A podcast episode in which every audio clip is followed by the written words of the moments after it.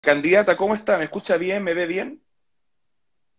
Te escucho y te veo bien. Hola Juan, ¿qué tal? ¿Cómo estás tú? Bien, bien por acá. Candidata, ¿en qué la pillo antes de iniciar este live?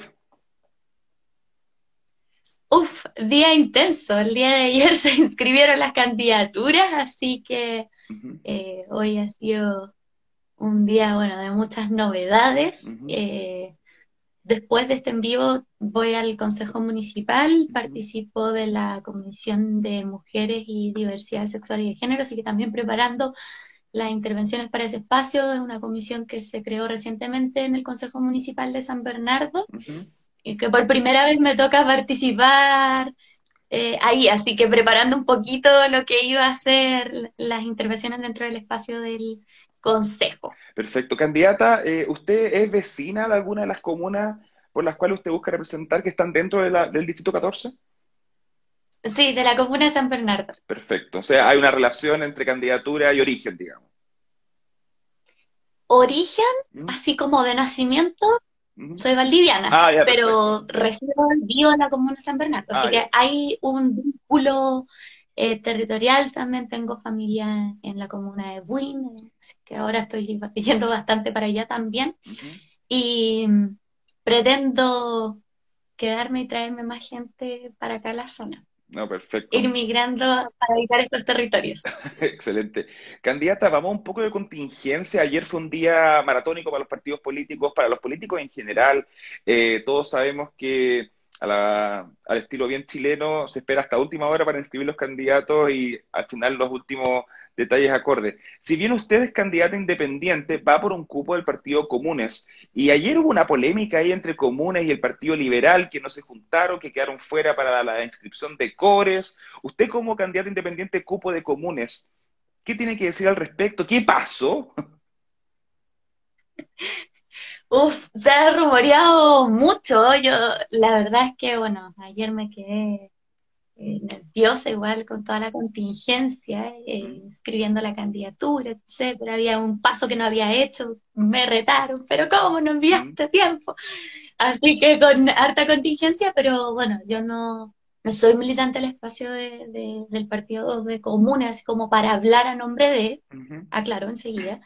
Em, Entiendo que el Partido Liberal sacó una declaración al respecto de lo que había pasado el día de ayer. La alcancé a verla algo de pasada. Mencionaba un, un error técnico, una falla técnica, ujú. pero que tenga solución realmente porque la no inscripción de lista a consejería regional podría significar un costo como bastante grande para lo que da Prodignidad, pero creo que no todo está zanjado ni todo está dicho. Hay plazos todavía que eh, están corriendo para hacer eh, las enmiendas correspondientes, las- en los ingresos correspondientes, así que hay aperturas todavía. Y eh, no, no entiendo bien por qué se está culpando a comunes de, de este, como, de esta falta de inscripción, la verdad. Yo no estuve presente en esas mesas, no tengo idea de lo que habrá sucedido a nivel de negociaciones, pero sí sé que existía voluntad de inscribir las listas eh, con, por supuesto, las candidaturas del Partido Liberal como correspondieran, con la- las circunstancias que se dieran, pero el escenario menos favorable, eh, yo creo que es el, el que se dio el día de ayer, pues, y esperando que se pueda enmendar también.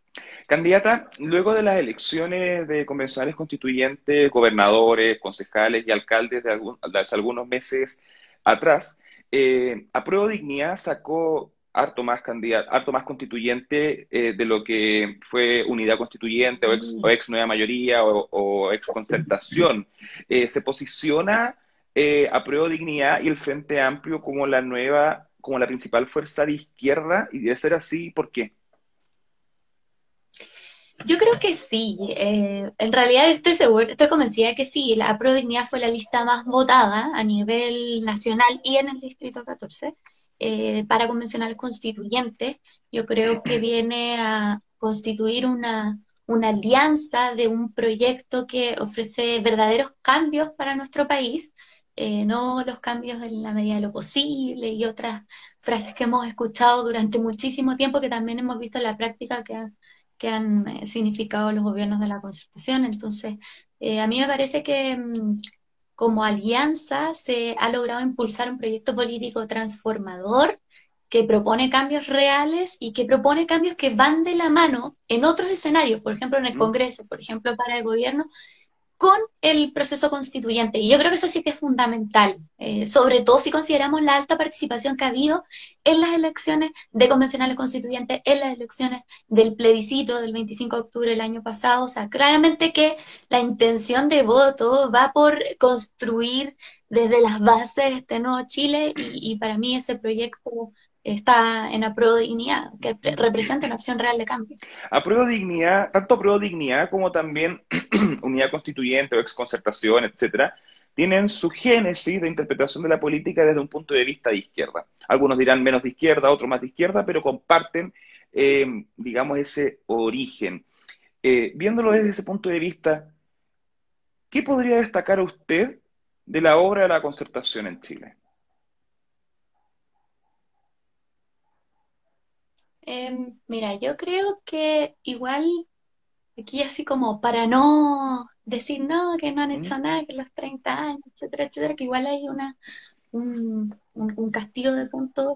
Eh, los gobiernos de la concertación, eh, si bien sobre todo los últimos años hemos visto muy, muy, muy malas gestiones y pocas intenciones de cambios reales, yo creo que nos han mostrado eh, cómo generar alianzas que den gobernabilidad y durante muchísimos años. Eso es innegable. O sea, si nosotros vemos pactos que permitan gobernabilidad para un país, aquí hay que decirlo, el de la concertación de ex unidad constituyente ahora se llama de otra forma, no, no sí, le, cambiaron, el nombre, le, cambiaron el nombre de nuevo. Sí, se cambiaron el nombre, maldita sea, yo ya me había acostumbrado a decirle unidad constituyente, sí, uno, el nombre.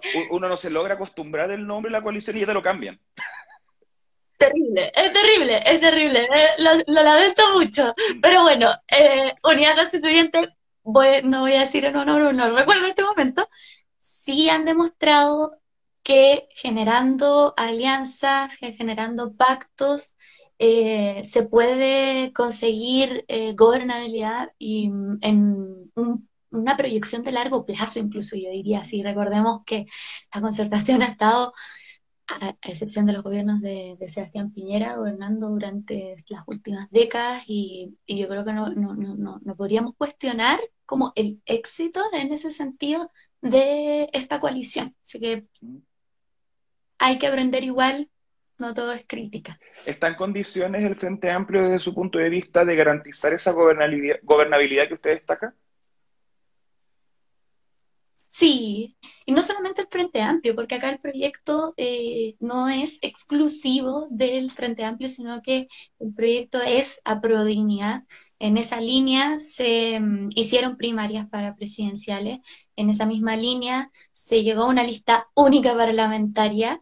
Eh, bueno, la situación de consejería regional es otra, ya sabemos, pero el proyecto político viene de Apruebo Dignidad, eh, son muchas fuerzas las que integran ese espacio y que están construyendo para una amplia mayoría de una izquierda transformadora. Así que, a, propósito de la pregunta que me hacía antes, creo que lograr mayoría para el proyecto que se intenta impulsar es súper fundamental y también creo que lo han dicho las últimas elecciones. Así que a mí me parece que que, hay que puede haber gobernabilidad, por una parte, eh, junto con cambios reales y efectivos, eh, no solamente en la medida de lo posible, como te decía hace un rato. Perfecto. Candidata, vamos un poco más de lleno a la, a la candidatura. Usted aspira a ser diputada por el Distrito 14, pero usted fue candidata constituyente hace algunos meses atrás, sin salir electa.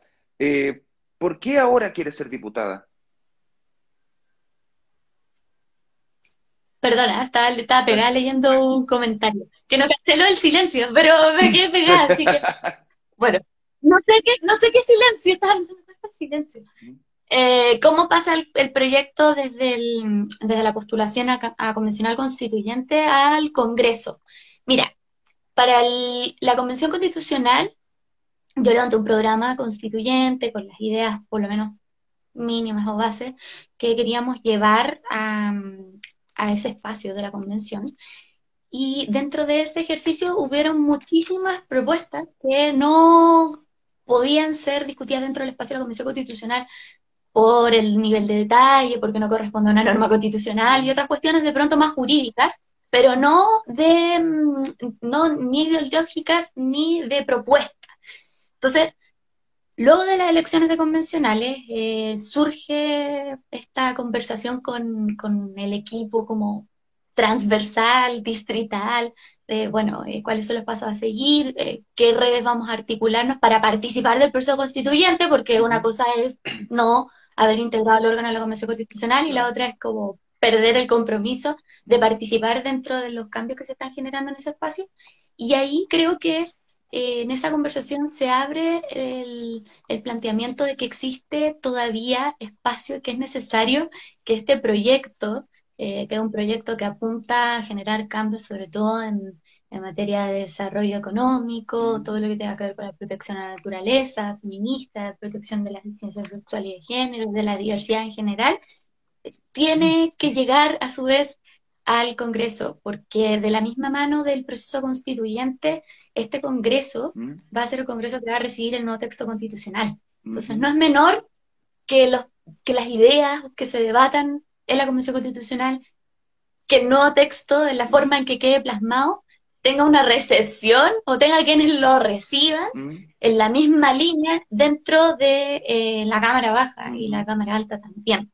Así que es así como también aprovechando este ejercicio de trabajo en que se habían levantado propuestas que no podían llegar a la convención, pero que sí son de carácter legislativo, yo finalmente tomo la decisión y digo, ya, vamos y vamos a llevar igual más o menos las mismas líneas de trabajo. Si realmente es un proyecto que está tratando de disputar un espacio donde creemos que es necesario que promovamos la protección a la naturaleza, que tengamos eh, perspectiva feminista a la hora de legislar y también de, de diversidades de género, de sexuales, eh, funcionales, etcétera. Qué bueno que menciona esos aspectos, candidata, en particular el tema medioambiental, el tema del feminismo, porque estuve revisando algunas entrevistas de usted en su calidad de candidata constituyente en ese entonces, y usted se define en muchas oportunidades como ecofeminista. ¿Qué vendría siendo ser ecofeminista?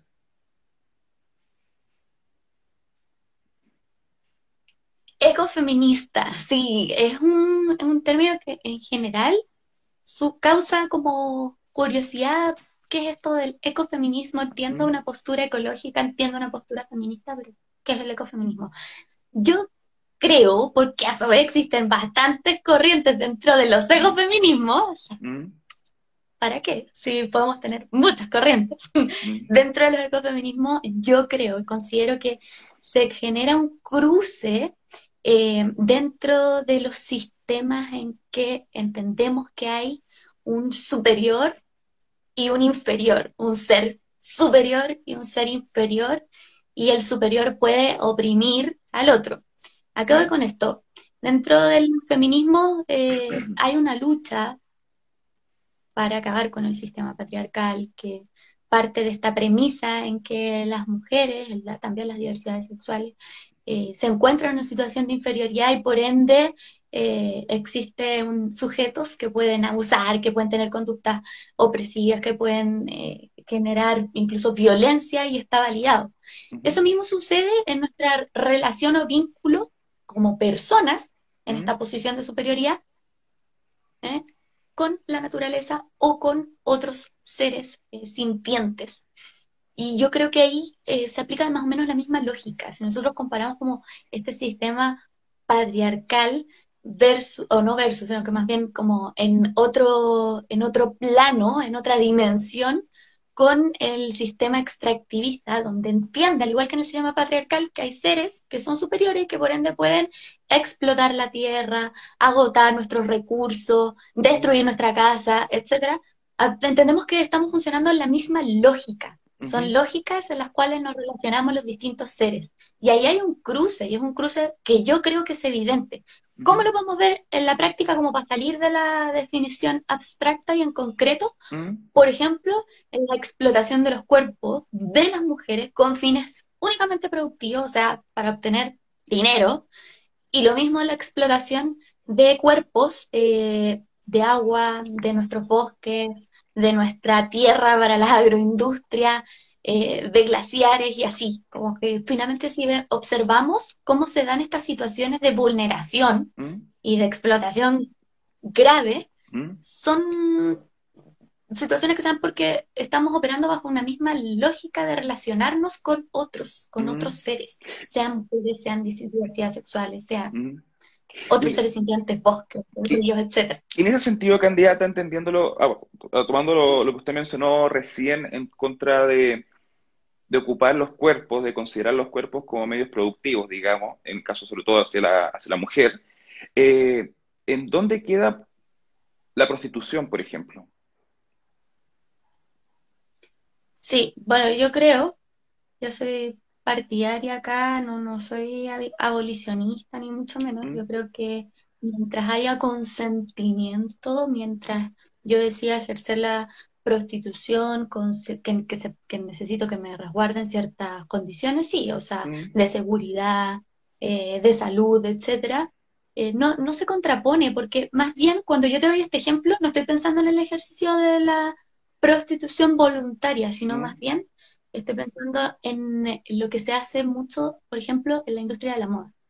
O en general en, en- en la publicidad, donde tiendo como a exponer cuerpos de mujeres eh, con poca ropa, qué sé yo, frente a un producto X que quiero vender, un vehículo o lo que sea.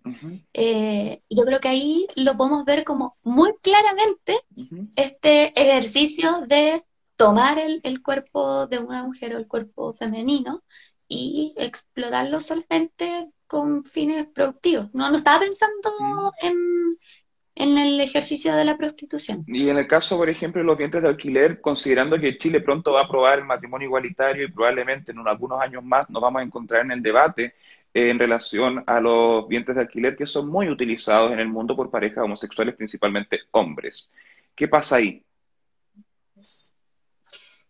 Yo creo eh, que los vientres de alquiler eh, son, bueno, son un temazo, pero al igual que en el, en el caso de la, de la prostitución, es la misma lógica para mí en torno a regular más bien este tipo de situaciones o este tipo como de estos ejercicios de, que finalmente generan un lucro, generan un beneficio pecuniario, más que prohibirlo. Yo considero que es una forma en la cual eh, se puede dar la maternidad, la paternidad, que es válida y que tene- tenemos que entrar a regular una serie de situaciones que dicen más relación con la salud, con el control, con los derechos, porque acá tenemos un tema igual de, de derechos eh, paternales y maternales, sobre todo a propósito de la presunción de la maternidad. Tú decías que se da mucho en el caso de eh, parejas que son gay, pero en el caso de lesbianas y sucede igual un tema complejo ahí con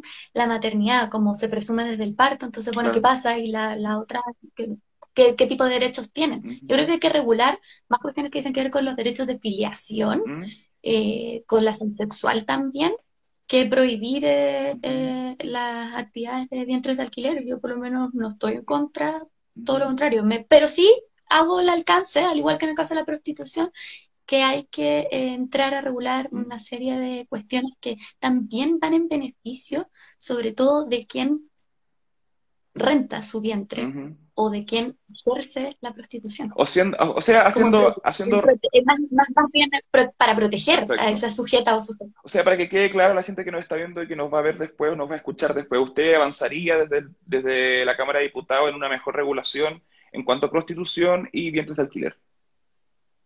Sí, Perfecto. Candidata, volviendo un poco atrás al tema del ecofeminismo, me quedó una pregunta en el tintero eh, en relación a este cruce que usted dice, como de la visión que hay de una ecofeminista ante el mundo, el patriarcado, la- el extractivismo, etcétera. Eh, una feminista a secas, o mejor dicho, una mujer que se define feminista a secas, ¿sería entonces menos feminista que una ecofeminista? no, ya. no, para nada. No, yo creo que el, el- el termómetro feminista, por la cantidad de sub- subtextos que pueda tener, eh, vale decir, no sé, feminista, socialista, feminista, eh, concepto eh, del feminismo popular o, del feminismo de clase, feminismo interseccional, feminista, ecofeminista. Eh, no, yo creo que eso no te hace ni más ni menos feminista. Yo creo que son distintas visiones, muchas veces complementarias también, porque si nos vamos a, otros movimientos feministas, eh, como por ejemplo los interseccionales. Igual parten de esta premisa de empezar hacer un contraste entre distintos sistemas de dominación. Se lleva la discusión a otro plano, pero por lo menos yo no creo que eso te haga ni más ni menos feminista. Perfecto. Candidata, mantengámonos un poco en el tema de género, el tema mujer. Eh, ¿Qué hace falta desde el Poder Legislativo para avanzar en temas de género y mujer? ¿Qué, qué ingresaría usted a discusión, por ejemplo? como temas particulares o como política de la Cámara? Porque eh, no, puede ser No, como una política particular que a usted le gustaría ingresar desde la visión de género desde eh, el Congreso. Uy, yo creo que en materia de maternidad tenemos pero muchísimo que avanzar. Mm. Sobre todo mm. eh, si revisamos los lazos y también los eh, derechos asociados al pre y al postnatal que generan una gran eh, limitante, un impedimento para avanzar en abandonar los roles de género, vale decir, súper binarista la explicación, pero en eso consiste igual. Mujer en la casa cuidan, al cuidado de las niñas, niños y hombre trabajando, ejerciendo labores que, tengan una remuneración. Yo creo que, que, para poder erradicar los estereotipos y estos roles de género asignados, una, una materia en la que hay que avanzar, pero muchísimo, que se ha intentado, pero hasta ahora no ha tenido una, un, resultado concreto. Vale decir, han habido proyectos en esta materia. Pero esos proyectos no han llegado a buen puerto, se caen en las comisiones, etcétera. Eh, hay que hacer como una reforma, yo creo que integral, eh, eh, sobre todo en, en, materia de pre y postnatal. ¿Cree que eso... Porque también Implica, implica, o sea, tiene mucho que ver con la igualdad salarial también. Acá hay como muchas cuestiones que están implicadas. ¿Cree que eso, esa falta de avance o esos frenos a esos proyectos se deben quizás porque la mayor cantidad de personas en el Congreso son hombres? Sí, por supuesto que sí, no tengo ninguna duda. Eh, yo creo que en esa línea, Congreso paritario. Eso, le quería preguntar, ¿avanzaría a que las próximas elecciones sean paritarias las elecciones de diputados y senadores, por ejemplo?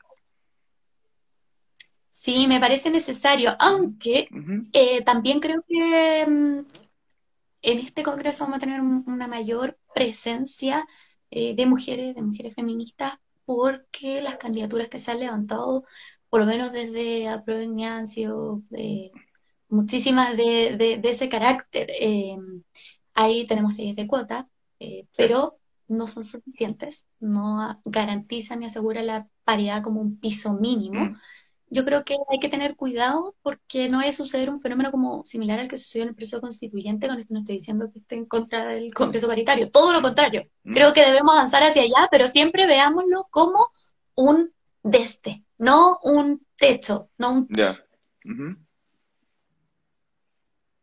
Me parece que se pegó un poco. Vamos a, ver si, vamos a ver si retomamos contacto con la candidata que quedó congelada en la imagen. Veamos qué pasa. Sí, ahora, ahora, ahora retomamos. Eh, vuelva a decir lo que está, vuelva a decir lo que estaba diciendo, que estuvo ahí pegado un rato. Rebovino, rebovino. Creo que tenemos creo que tenemos que tener un congreso paritario, pero tenemos que entender la paridad siempre como un mínimo, como un desde, nunca un techo o una limitante que impida, por ejemplo, una integración de un congreso con 70% de eh, diputadas, por ejemplo, o, senadoras, o si es unicameral de congresistas mujeres. Eh, para nada, porque así se quiso interpretar igual a propósito de la discusión constituyente, se quiso interpretar, había una corriente que, establecía el, que la paridad fuese un, tope, mm. y yo creo que no, que todo lo contrario, tenemos que asegurarla como un piso mínimo. Perfecto, candidata ya, a mojarse el potito, ¿una cámara o cámara y senado? Una cámara. ¿Por qué? una cámara y estoy segura de que ese va a ser el resultado desde la discusión eh, constitucional. Eh, yo creo que tanto permite un mejor funcionamiento del órgano legislativo, eh, no tener este como muchas veces trampes que suceden en las revisiones, que se van los proyectos al Senado, entonces finalmente quedan como ahí uno dice, bueno, pero ¿qué pasó? ¿Se aprobó? ¿Y qué pasó en el Senado? ¿Por qué no se vio? Como que creo que finalmente el, sistema que tenemos actualmente bicameral entrampa muchísimas iniciativas legislativas, no nos permite avanzar con una agenda legislativa, porque dependemos de la Cámara Alta eh, desde la Cámara Baja. Así que en esa línea creo que sería súper, súper positivo mm. contar con un, solo, una sola Cámara a nivel de Congreso. Y yo creo, por la integración de la Convención Constitucional que tenemos, mm. que los quórums para adoptar un acuerdo de este tipo están, existen. Mm. Eh, si nosotros empezamos a revisar cómo está integrada la Convención y cuáles han sido las posturas de nuestras convencionales y nuestro convencional constituyente, van en esa línea. Así que puede ser que sea el último Senado que tengamos. Candidata, en virtud del tiempo que ya se va acabando, fuera de banderas del, como el feminismo, ecofeminismo, diversidad sexual, etcétera, ¿qué propone usted o qué le gustaría plantear en la Cámara, como ley claramente o como política, eh, en relación al distrito que usted representa en las comunas? Algo que haga falta en nuestra legislación y que sea en beneficio de las comunas que componen el distrito 14. ¿En materia de género o en general? No, fuera de género, fuera de diversidad sexual, fuera de, ecologismo, etcétera. Hay una cuestión que tiene un poco que ver, no sé si con ecologismo, porque más bien como de ordenamiento territorial, planificación territorial, igual tiene un, impacto de medio ambiente, pero yo creo, y esta es una postura personal, que todo finalmente tiene un impacto en el medio ambiente. No podemos como decir los medio ambiente que están Todo, todo directo o indirectamente perjudica, claro. Se, lo, entiendo, lo entendí perfecto. Yo creo que hay una cuestión que se da muchísimo acá en este distrito eh, que tiene que ver con el uso del suelo. Sobre todo a raíz de la actividad industrial. Porque estas comunas, de hecho, la comuna de San Bernardo, que tiene más de 3.000 empresas funcionando, y que tiene zonas que son industriales, que coinciden con las zonas residenciales, y todos estos fenómenos terriblemente desagradables que se dan, que no solamente se dan acá, se dan en Padre Hurtado, se dan en Melipilla, se dan incluso en eh, comunas más aisladas o retiradas como la comuna del Hue, donde se permite que exista el ejercicio de una actividad industrial que no es compatible con la vida de una persona y con el derecho de salud, de un medio ambiente sano, mm. por la actual legislación que autoriza realizar cambios de uso de suelo solamente a través de una solicitud ante el Servicio Agrícola y Ganadero. Yo creo que esto es algo que tenemos que modificar y uno de los, de los proyectos que se trabajó a nivel del programa legislativo popular, del que participaron muchísimas organizaciones del distrito, lo decían por ahí en el chat. Sí, Ese fue un, programa que se levantó convocando a distintos actores eh, y a personas en general que estuviesen interesadas en, comentar experiencias y proponer, es modificar em, las solicitudes de eh, cambio de uso de suelo y al menos agregar un criterio que tenga que ver con el, eh, el deterioro y la desertificación de suelos como un criterio a considerar a la hora de eh, autorizar, porque no, no puede ser que actualmente yo solamente presente los documentos como de títulos de dominio, soy dueña, bueno, puedo llegar y solicitar, y, ni siquiera haya un, levantamiento, un respeto mínimo por el impacto que va a tener eso para secar el suelo, que puede significar secar un río, que puede significar dejar sin suministro de agua a una persona, y así, y también... O crear eh, viales también. Exacto, exacto, y también de emisiones. Entonces yo creo que acá hay que establecer algunos criterios mínimos que son como el similar a los caudales ecológicos, pero aplicándolo al suelo eh, por el impacto que hay en el mismo suelo y también por eh, el nivel de emisiones que se puede producir, porque generalmente los cambios de uso de suelo acá se solicitan para el funcionamiento de industrias. Y esas industrias son contaminantes y emiten emisiones. Entonces, no hay ningún criterio actualmente y eso es una reforma que hay que hacer porque no puede ser que así sea como se autoricen cambios de uso de suelo tan, de forma tan sencilla sin medir ningún tipo de impacto en la comunidad. O sea, para, hacer, para hacerlo como en sencillo, sería subir las exigencias para el cambio de suelo. Sí, establecer exigencias. Si no hay exigencias, hoy día yo digo que soy dueña de que, por favor, sac, cámbiame este uso de suelo, ya, ¿por cuál lo quieres? No, mire, es un, uso de suelo naturalmente forestal y quiero que sea industrial. Y eso, te cambia, y eso, te cambia el valor del suelo al tiro, pues no, no, no nos olvidemos de cabal. Sí, al tiro, al tiro, y no hay ninguna consideración, mm. y no hay ninguna como instancia donde haya un órgano que vaya a revisar y va a decir, oh, pero esto puede significar la generación de una cantidad de emisiones, mira dónde se va a ubicar esto. Al lado hay eh, residentes, hay una villa que se acaba de instalar, vivienda social, qué sé yo, ¿no podemos hacer esto? Eso no sucede. Y eso es algo que está, pero destruyendo la vida en estas comunas. Perfecto. Camila Musante, abogada de la Universidad Mayor, magíster en Derecho Medioambiental y actual candidata a diputada independiente Cupo Comunes por el Distrito 14, muchas gracias por su tiempo y muchas gracias por ser la primera de esta nueva temporada, eh. digamos, de entrevistas maratónicas en el ámbito legislativo. Candidata, muchas gracias. Muchas gracias. Gracias a ti, Juan, y gracias por hacer estos programas. Saludos a todas, todos y todas. Y nos vemos. Hasta luego. Chao.